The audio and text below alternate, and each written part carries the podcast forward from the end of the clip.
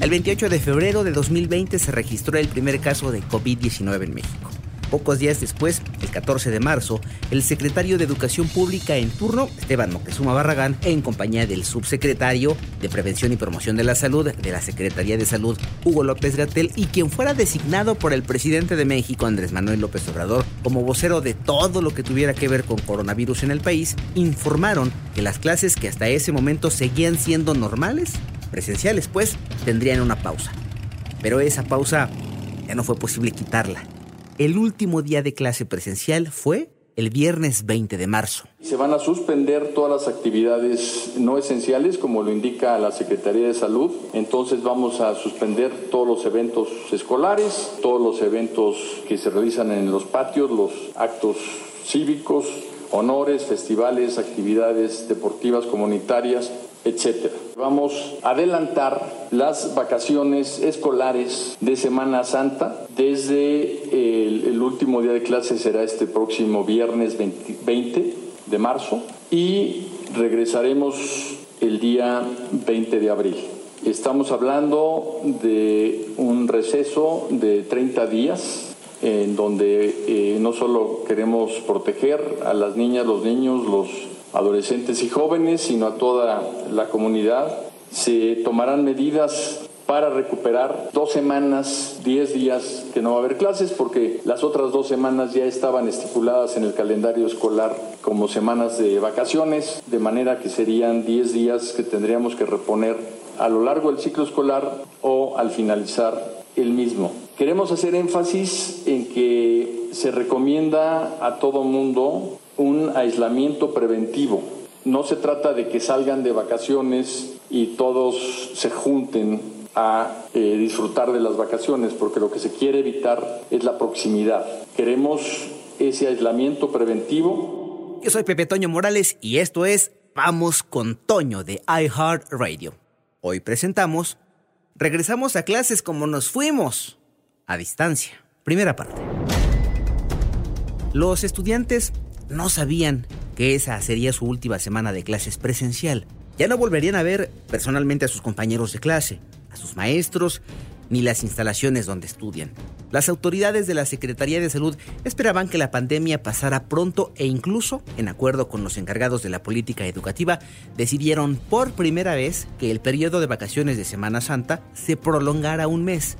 Más adelante dijeron, se repondrían los días perdidos, perdidos en el aspecto académico, porque en cuanto a la salud se ganaba tiempo. Pero en ese momento no hablaron de la posibilidad de que fuera una pandemia cuya presencia se alargaría varios meses, prácticamente todo el año, o por lo menos desde finales de febrero hasta el último día del 2020. El periodo de vacaciones ampliado por cuestiones sanitarias se prolongó de tal manera que se tomó la decisión de que el ciclo escolar concluyera a distancia. Para ello se utilizarían las herramientas con las que se contara, lo que fuera, televisión, internet, la radio que llega a cada rincón de la República Mexicana, todo lo que estuviera al alcance de los tres grandes personajes del sistema educativo nacional, los niños, los padres de familia o tutores y los maestros. Y es que fueron ellos los que han vivido en carne propia el rigor de la educación a distancia, el rigor de un sistema que no había exigido hasta ese momento que se pensara en un modelo que se basara en la educación no presencial, a distancia, cualquiera que sea el término, una educación que permitía que no se vieran cara a cara maestros y alumnos. Total que terminó el periodo vacacional oficial de Semana Santa y de plano no hubo condiciones para regresar a la escuela, para ver a los cuates, a las amigas, y aunque se habló insistentemente de que se mantenía la comunicación entre maestros y padres de familia, solo ellos sabían de sus complicaciones, de los dilemas que estaban viviendo con un modelo que llegó para empujarlos a aprender a usar ciertas herramientas a las que no estaban acostumbrados. Cada una de esas partes del sistema educativo, los niños, los padres de familia o tutores y los maestros, debieron aprender sobre la marcha. No solo los temas del día, sino a dar y recibir clase a través de programas de televisión o en su caso a supervisar y ayudar a los niños a que desde su casa, porque trataban de incorporarse al nuevo camino de la escuela, al nuevo caminito de la escuela, pero desde su casa. En esta oportunidad nos dimos a la tarea de buscarlos a ellos, a los tres componentes del sistema educativo para conocer y tratar de entender su realidad ante la pandemia, su realidad estrictamente académica, que sin duda va ligada con la de la salud, pero en este caso nos ocuparemos exclusivamente de lo que sucedió al cierre del ciclo escolar 2019-2020, de lo que sucede en el arranque del ciclo escolar 2020-2021, pero de lo que ocurrió también en ese inter. ¿Será que las autoridades educativas trabajaron todos esos meses en los que se tomaban clases desde casa? ¿Habrán trabajado durante el verano o incluso durante el periodo de Semana Santa ampliado? Eh, es decir, ¿se habrán preparado para un panorama que contemplaba que el regreso a la escuela tendría que ser también a distancia? ¿O se habrán confiado en que todo pasaría pronto y que el nuevo ciclo escolar ya permitiría clases presenciales? Todos esos meses habrían sido suficientes para preparar, si no todo, algo con lo que se pudiera trabajar a distancia? Ese es el tema que abordaremos desde este momento y en adelante y para ello buscamos, claro, a los personajes principales, los estudiantes, los padres de familia y los maestros, pero también a especialistas en la elaboración de los contenidos, de los planes de estudio, de los materiales que se emplean en las escuelas, a las personas que los últimos años han contribuido a la construcción de esos contenidos para hacerles dos preguntas en un mismo sentido. ¿Cómo terminó el ciclo escolar y cómo va a empezar este? Y con ello nos referimos a los materiales y a los métodos con los que cuentan maestros, alumnos y papás para este regreso a clases a distancia. Por primera vez desde hace muchos años no vimos el primer día de clases a niños llorando antes de entrar a los planteles a las maestras convenciéndolos y a padres de familia intentando persuadirlos de que deben entrar a las instalaciones y quedarse en ellas hasta la hora de la salida. Eso será para mejor ocasión. Bien, ¿les parece si arrancamos con los estudiantes? Deberemos ser concretos y preguntarles a los niños, a los alumnos, cómo les fue al término del ciclo escolar y qué información han obtenido en cuanto al regreso a clases. No es un secreto que con el ciclo escolar a distancia se rompieron horarios. Es decir, por una parte los estudiantes se quejaban, en algunos casos, de que les dejaban mucha tarea y que tenían que estar mucho tiempo frente a la computadora o la televisión, según fuera el caso. Por su parte, los maestros dijeron que ya no había hora de salida, porque si bien habían contactado a los estudiantes en ciertos horarios, se dieron cuenta de que los buscaban para diversos temas, que las dudas, que no me quedó claro, que repítame cómo debemos hacer esta actividad, en fin. Hasta para calificar tareas o trabajos debieron ellos, los maestros, ampliar sus horarios, aunque lo hicieron desde casa. Porque es que ya con las redes sociales se rompe esa barrera de que ya me fui de la escuela y ya no me localizan. No, en muchos casos se quedaron hasta tarde para atender a todos los chavos. Pero bueno, de los maestros platicamos un poco más adelante. Por lo pronto, he de decirles que con todo y pandemia, hubo que salir a las calles a buscar a los estudiantes y les preguntamos sobre su experiencia al cierre del ciclo 2019-2020. Él pasó a quinto, es decir, estaba en cuarto de primaria.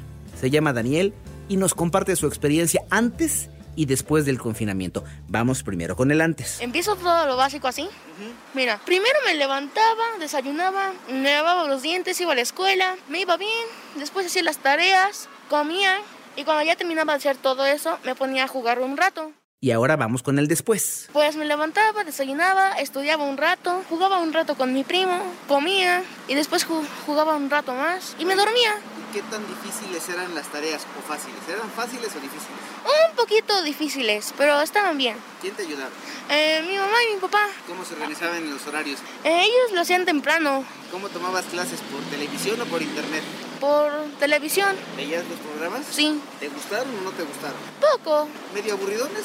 Sí, estaban muy aburridos. ¿Cómo cuánto duraban los programas que veías? Media hora, una hora. Es que ese era y es uno de los grandes retos. ¿Cómo mantener a los chavos entretenidos con los materiales que se van a ocupar? Ah, si a veces en la misma escuela de manera presencial es complicado captar su atención y que asimilen lo que se está viendo, no, hombre, nuestros respetos ¿eh? para los maestros. Es decir, ¿cómo hacerle para que los niños, los jóvenes, vean lo que tienen que ver, que lo entiendan y que no les aburra para que no le cambien, que no se queden dormidos o se levanten y se olviden de la clase? Sí, ya sé que me van a contestar. ¿Y entonces, para qué están los papás? Ah, bueno, si ustedes mismos, hombre, lo saben. ¿A poco no se desesperaron varias veces con los niños ahí sentados con ustedes? ¿A poco no batallaron para que pusieran atención y no se distrajeran? No, pues sí, para los papás también fue todo un reto. Y como dijo don Teofilito, seguirá siendo. Bueno, vamos a terminar con el niño porque sus papás se me quedaron viendo como diciendo, ¿se tarda mucho, joven? Y de hecho, si me lo preguntaron porque ya tenían que irse. Entonces, la última pregunta para Daniel. ¿Cómo le van a hacer en este regreso a clases a distancia? Yo creo que será algo interesante porque nunca había empezado un ciclo escolar virtual, así con la computadora. Nunca había empezado un ciclo escolar así. Y me parece algo nuevo, pero yo la verdad estoy acostumbrado a que un maestro me dé clases. ¿Y no vas a extrañar a tus cuates? Sí, sí los extraño porque con ellos me distraigo un rato. ¿Qué es lo que más extrañas de la escuela, de ir a la escuela? Pues supongo que estar tomando clases así normales. ¿Y el recreo? También me gustaba, pero duraba poco, como media hora. Sí, sí me daban mi tiempo de comer. Sí, ahí intercambiamos tarjetas, jugábamos, nos distraíamos. ¿Qué has sabido de todos tus compañeros? ¿Cómo les está yendo? ¿Cómo están? No, no he sabido nada, ni siquiera les di un adiós. Nada, ¿verdad? No. No, pues es que ni chance les dieron. Con eso de que pensaban que la cosa era nada más de 30 días, del 20 de marzo al 20 de abril, nadie les dijo que ese viernes 20 de marzo era el último que iban a ver a muchos de sus compañeros. En fin, trataremos de no quedarnos solo con un caso o con un testimonio, aunque es tanta la información. Pero bueno, buscaremos la forma de compartir con ustedes la mayor cantidad de puntos de vista de manera que entendamos el tema desde diferentes perspectivas. En ese sentido buscamos a otro estudiante y lo que encontramos fue a una niña que se llama Astrid. Ya ven que con eso de que pues, hay que comprar algunos útiles escolares, ah, porque esa es otra, ¿eh? ¿Saben ustedes cuánto disminuyó la compra de útiles escolares para el inicio de este ciclo escolar? Bueno, pues, esa es otra historia. Vamos a procurar no desviarnos tanto. Pero es que... ah, Esa es otra bronca, ¿eh? Bueno, con decirles que hay papelerías de diferentes tamaños que es probable que tengan que cerrar de manera definitiva ante la falta de clientes. Y entonces las encontramos a ellas, surtiendo, insisto, algunos pocos útiles. Son de esos casos en los que la mamá tiene que andar por todos lados con la criatura, porque no hay con quién dejarla. Y así, con cubrebocas y toda la cosa, nos acercamos, pedimos y nos respondieron. Obviamente la que responde es la niña con el permiso de la mamá. ¿En serio? Nah, bueno sí. Neta. Nah, Oh. bueno sí, tantina. No, ya, seriedad, compañero, seriedad. Les decíamos, la pregunta era, ¿cómo le fue? Porque ella cursó su última parte del kinder a distancia y pasó a primero de primaria y aunque sus respuestas fueron cortas, también fueron contundentes. Por ejemplo, ¿cómo te sentías tomando clases desde tu casa? desesperada porque nos veían, porque mm, mi maestra me veía por Zoom, O sea, ¿te refieres a las clases en vivo o cómo? ¿O qué es lo que tú querías? estar por video, que la Miss haga sus videos, que nos los manden por WhatsApp. Me dejaban mucha tarea de restas, me levantaba y después me conectaban. Además veía las clases en tele, en el 11. Algo que debemos agregar es que ella también se quejó de las tareas. A su manera y a su estilo nos dijo que no le gustaban las tareas. Y aquí viene de nuevo este tema de los contenidos, porque de que hay materiales por televisión e internet, los hay. La situación es que surtan el efecto para el que fueron creados, pero Aburridos. Sí, porque tenía que ver dos veces el video. Oye, ¿y quién te ayudaba a hacer tus trabajos o tus tareas? Nadie. ¿Ya te compraron tus útiles escolares o qué llevas? Apenas fuimos por los libros. ¿Y ya te dieron tus libros de texto o esos todavía no? Tres solamente. Ándele, le ganó la risa a la mamá. No, pues ya saben, eso de que los borrachos y los niños siempre dicen la verdad. ¿Recuerdan que al principio hablamos de un sistema educativo que entre muchas otras cuenta con tres partes fundamentales, que son los alumnos, los maestros y los papás? Bueno, antes de pasar al punto de vista de los maestros, nos gustaría compartir con ustedes una entrevista más que nos habla de las expectativas de los estudiantes, considerando que a muchos de ellos les tocó la transición de un nivel a otro. O sea, no solamente de grado, sino del kinder a la primaria, o de este último a la secundaria, y así. Se trata de Emiliano. A él tampoco le dio tiempo de despedirse de sus compañeros de primaria. Y eso ya no sucederá nunca porque a partir de este año empieza la secundaria. Lo que tiene que enfrentar es totalmente desconocido, porque no es como en otros años que llega uno el primer día y pues a conocer, a adaptarse y a seguirle. Él no. Bueno, ni siquiera tiene información, o no por lo menos muy clara de cómo serán las clases, cómo será el trabajo, cómo serán las tareas. Eh, no es examen, nos calificaron en nuestra opción por el promedio. Yo me quedé en primero C, es secundaria técnica. ¿Extrañas ir a la escuela? Sí, sí la extraño, porque pues ahí me distraía un poquito, o sea, no estaba todo el tiempo encerrado en mi casa como ahorita. Hoy me aburro mucho porque ya no podemos ir al cine o al parque o cosas así. Nos tenemos que quedar en nuestra casa aunque sea fin de semana.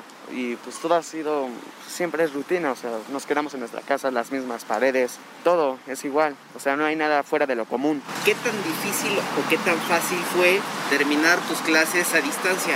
Era, era por internet, a veces era fácil y a veces difícil. A veces era fácil pues porque a veces nada más prendíamos el micrófono, nos explicaba, nos dejaban tarea y pues ya. A veces era difícil porque a veces el maestro no se podía explicar bien. O había personas que no sabían usar el programa y dejaban el micrófono encendido y pues el maestro pues no se le podía entender entre, entre, entre tanto eco que había en el programa. Así que por eso luego no le entendía bien. Pues algunas veces trataba de decirle, oiga maestro, ¿qué dijo? Y pues ya sí, a veces me explicaba bien era todo, hacía mi tarea y pues ya lo único que era pues era enviarla. Y ahorita que vas a iniciar, ¿ya les explicaron cómo va a funcionar? ¿Ya tuviste contacto con maestros? Eh, no, porque va a ser por tele, o sea, vamos a poner la tele y pues ahí nos van a dar clases como, pues sí, o sea, nos, nos van a explicar cosas y pues ya, supongo que nos van a dejar tarea, pues ya nada más faltaría entregarlo, o sea, creo que no va a ser tan difícil. Pero no has tenido contacto con tus maestros. No, no he tenido contacto. ¿Qué sientes de empezar un nuevo ciclo escolar en una nueva escuela y no vas a poder conocer a tus compañeros? Un poco nervioso porque ya me había acostumbrado a la otra escuela y pues ahora voy a entrar en un nuevo ciclo, una nueva escuela, un nuevo grado, todo. Y pues me siento un poco nervioso, sí. ¿Notaron los detalles técnicos de los que nos habló? ¿Notaron lo que le pasaba tanto a estudiantes como a maestros? No nos van a negar que ese es un gran tema, un gran punto en el que tienen que trabajar muchísimo. Es más, vamos agilizando esto.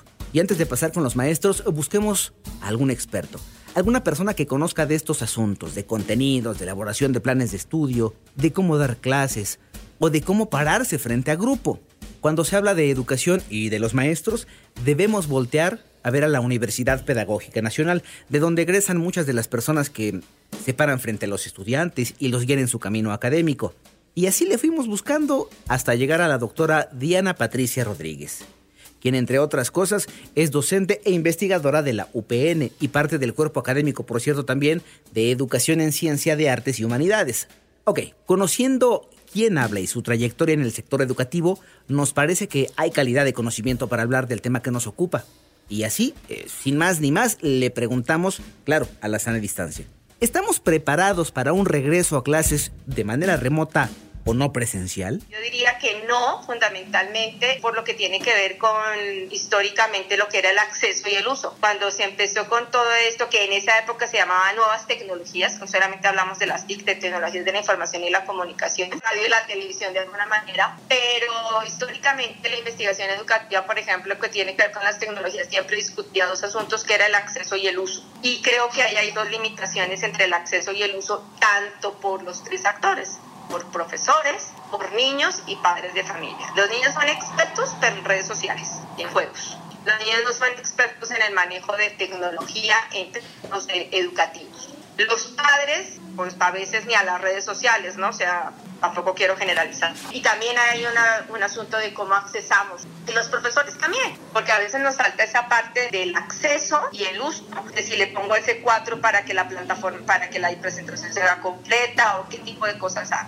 Y yo creo que en eso se hubiera podido haber invertido un buen tiempo realmente en esta parte del acceso y, y del uso, ¿no? México ha tenido muchas experiencias desde ciclo media, luego las computadoras, luego las tablets, que había una idea que si se hubiesen seguido esos programas tal vez hoy estaríamos diciendo otra cosa, ¿no? Pero pues no lo tenemos. A veces ni los profesores ni los papás, no todos lo saben, no sí, otros no. Y yo aquí voy a decir que eso es una cuestión, ¿no? Que aquí se generaliza mucho. No somos un mismo país, somos 32 estados y en el mismo estado hay diferencias significativas. Entonces, eh, me parece que no estamos preparados por un lado porque no hay autonomía en las escuelas, no hay autonomía, no se le da autonomía a los maestros y tampoco hay los recursos ni la cobertura para otras cosas que, requiere, que se requieren, ¿no? Eso es como de, de entrada. Aquí hay dos puntos. Uno, la coincidencia con el alumno que pasa de la primaria a la secundaria y que nos compartía cómo el uso de la tecnología para estos fines no a todos se les da o no de la misma manera. Es decir, maestros, estudiantes y padres de familia tuvieron que aprender nuevas formas y nuevos métodos y no todos las dominan aún. Además, hasta hace poco tiempo los maestros no podían utilizar medios como aplicaciones o redes sociales para la enseñanza, pero ahora no es que puedan o quieran, es que ya no quedó de otra. Las circunstancias obligaron a que esos medios se utilicen, sí o sí. No podemos dejar de lado lo que nos hace ver la investigadora en cuanto a los maestros, que es el otro punto al que nos vamos a referir, y es que no se les ha dado la participación en la elaboración de los contenidos y de métodos como ellos lo hubieran deseado. ¿Tú qué piensas? ¿Sería valiosa la participación para la preparación de todos los eh, materiales y las formas de utilizarlos y de hacerlos llegar a los estudiantes? No se les olvide que al principio dejamos una pregunta para que ustedes nos compartan su opinión. Las autoridades de la SEB se habrán preparado para un panorama que contempla que el regreso a la escuela tendría que ser también a distancia o se habrán confiado en que todo pasaría pronto y que el nuevo ciclo escolar ya permitiría clases presenciales. Ahora bien, otro de los temas a tratar y que nos sirven de transición para pasar de los alumnos a los maestros es esta parte de la que nos han hablado los estudiantes en cuanto a los programas de televisión que utilizan para las clases. Ellos utilizaron la palabra aburridos y entonces la especialista aborda este aspecto y coincide con los jóvenes entrevistados. Por ejemplo, hay varios materiales de esos que son digitales. Los libros de texto están de manera digital. Yo creo que habría que pensar en tal caso una cuestión que fuera más interactiva y que efectivamente lo que piense es que ni los maestros ni los niños son sujetos pasivos, ni los papás. Tienen que ser niños proactivos. Entonces, más bien lanzar una situación que genere una actividad cognitiva, ¿no? Y que eso tal vez lo puede pensar el maestro. Sobre materiales como los que están de guías y guías y guías, eh, no, suficiente, ya tenemos suficiente. En tal caso, habría, eh, si me dijera, no, si, si, estamos pensando, por ejemplo, en actividades que tuvieran que ver a través del Internet, pensar en la posibilidad también de más bien diseñar un material como los objetos virtuales de aprendizaje, ¿no? Hay gente experta realmente que tiene que tener una parte didáctica y que hubiéramos dicho, vamos a pensar en cuatro o cinco objetos virtuales de aprendizaje por grado escolar y que implique un proyecto y que implique no 80 tareas diseminadas. Por ejemplo, ahorita cuando usted dice lo de las evidencias, ¿no? Sea, fue un portafolio de evidencias que se iba a entregar en algún momento que nunca se entregó. En muchas escuelas lo que hicieron lo que era que el papá tomaba la foto y le mandaba al maestro para que pudiera haber una, digamos que un comentario voy a decir un poco lo más sincrónico posible. Pero ¿de qué nos sirve una evidencia para que dentro de seis meses, cuando nos podamos ver, entonces yo te comente? ¿Qué pasa un poco con los cursos de capacitación que pasaron con los maestros? Ok, hacemos un webinar, pero no hay una interacción, y yo creo que ahí es donde está el asunto, que hay una interacción lo más sincrónica que se pueda. Unos programas de televisión que sí son súper aburridos y pensemos, vamos a pensar niños de preescolar, primero y segundo de primaria. Tampoco yo puedo tener la atención del niño tanto tiempo y lo que, puedo, lo que tengo es que lanzar una actividad que implique que él haga, tenga una actividad, porque si no los papás se van a sacar los ojos, ¿no? El niño también y se va a desesperar. Ok, sí estaban pensados en videos de 5 o 10 minutos, pero después qué? Después yo hago eso y con quién lo comparto, que me parece que ese es como el punto. Entonces no necesito tantas tareas,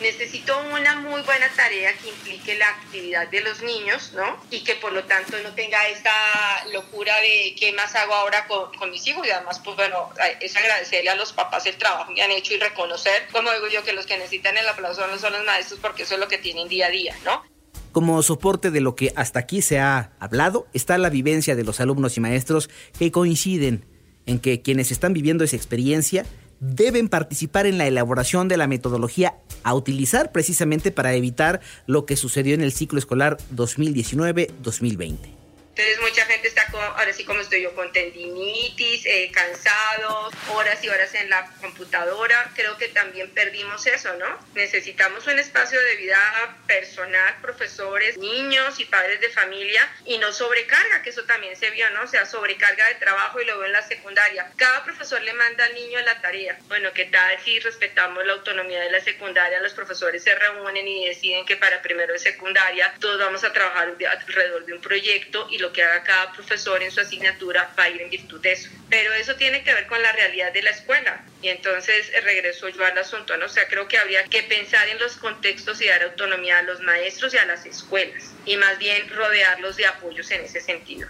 Vamos entonces dando respuesta a las interrogantes con las que iniciamos. O, mejor aún, pidámosle a la experta en el tema que nos dé su punto de vista.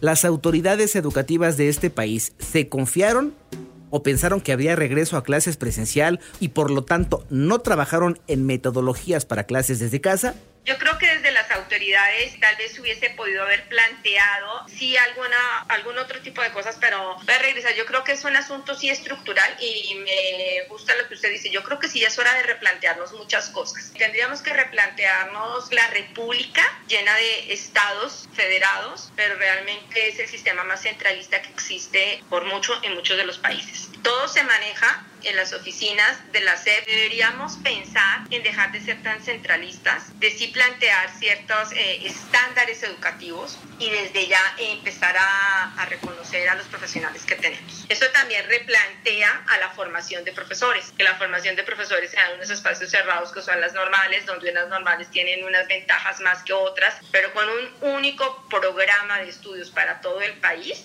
también eso a mí me genera mucho conflicto. Es insuficiente, pero se hubieran podido haber hecho cosas como una buena preparación desde el uso pedagógico de las tecnologías de la información y la comunicación, con apoyo real a los maestros, ¿no? No sé, estos espacios de Google Meet que asume 250 personas realmente inscritas que pueden interactuar y no es en un webinar donde yo no puedo preguntar y decir, oiga, es que yo no encuentro como el típico chiste de, no, busque en el escritorio, yo no buscaba, pero en el escritorio físico y no en el escritorio de la computadora, ya, porque tenemos esas realidades. Entonces creo que si hubiese podido haberse hecho un plan, una planeación en ese sentido e incluso en este otro que yo le digo, de tal vez haber pensado en el apoyo entre el ICSE, eh, otras instituciones, perdón si voy a hablar de la pedagógica porque soy parte de esta casa de estudios, ¿no? De decir, vamos a buscar especialistas, vamos a mirar cómo podríamos hacer esa adaptación o esos cursos y ese apoyo para los maestros que se inscriban, etcétera, etcétera. Tal vez no para todo el ciclo escolar, y aquí voy a decir, ¿no? Yo creo que habría una preparación, eso es como, como en un libro. Tenemos una introducción y yo creo que podría haber sido la introducción y el pensar el primer momento y poco, ver, poco a poco verlo como en un proceso.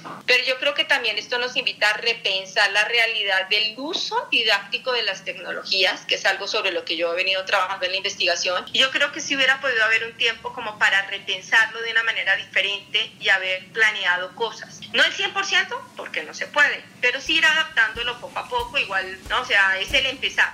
¿Y qué pasó entonces desde las vacaciones ampliadas de Semana Santa? Las autoridades que están en las oficinas y no en el aula consideraron que podría prolongarse tanto la pandemia como para no regresar en todo 2020 a la escuela en vivo y a todo color?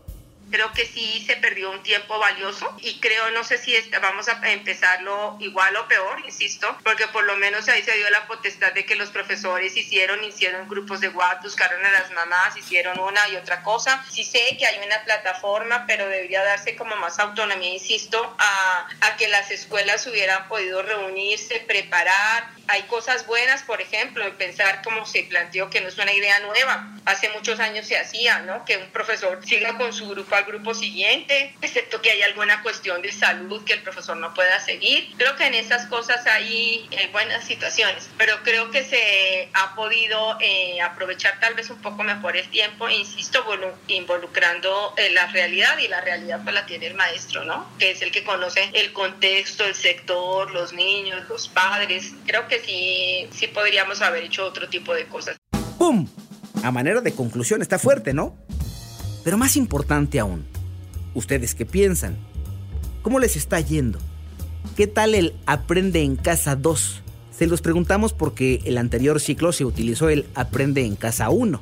¿por qué no nos hacen llegar sus comentarios y nosotros de momento aquí le dejamos para no alargarnos tanto? ¿Ya ven? Les dije que había un chorro de información y estamos seguros que con lo que acaban de escuchar, muchos de ustedes se sienten identificados porque es la terca realidad a la que nos estamos enfrentando en todo el mundo. En fin, en la segunda parte de esta investigación escucharemos a los maestros, porque ellos también tienen mucho que decir, pero mientras eso sucede, les dejo las redes sociales a través de las cuales pueden hacernos llegar sus comentarios. La primera es arroba temorales en vivo y la segunda es arroba 889 noticias. Recuerden que estamos en contacto permanente a través de esos espacios y que esta información la pueden escuchar cuantas veces quieran en el podcast. Vamos con Toño de iHeartRadio. Agradezco como siempre la participación de César Alvarado, Juan Pablo Naranjo y Javier Flores para la entrega de este capítulo que es el primero de Regresamos a clases como nos fuimos, a distancia. Yo soy Pepe Toño Morales y no es que te lo quiera recordar, pero ya sabes que si me buscas, me encuentras.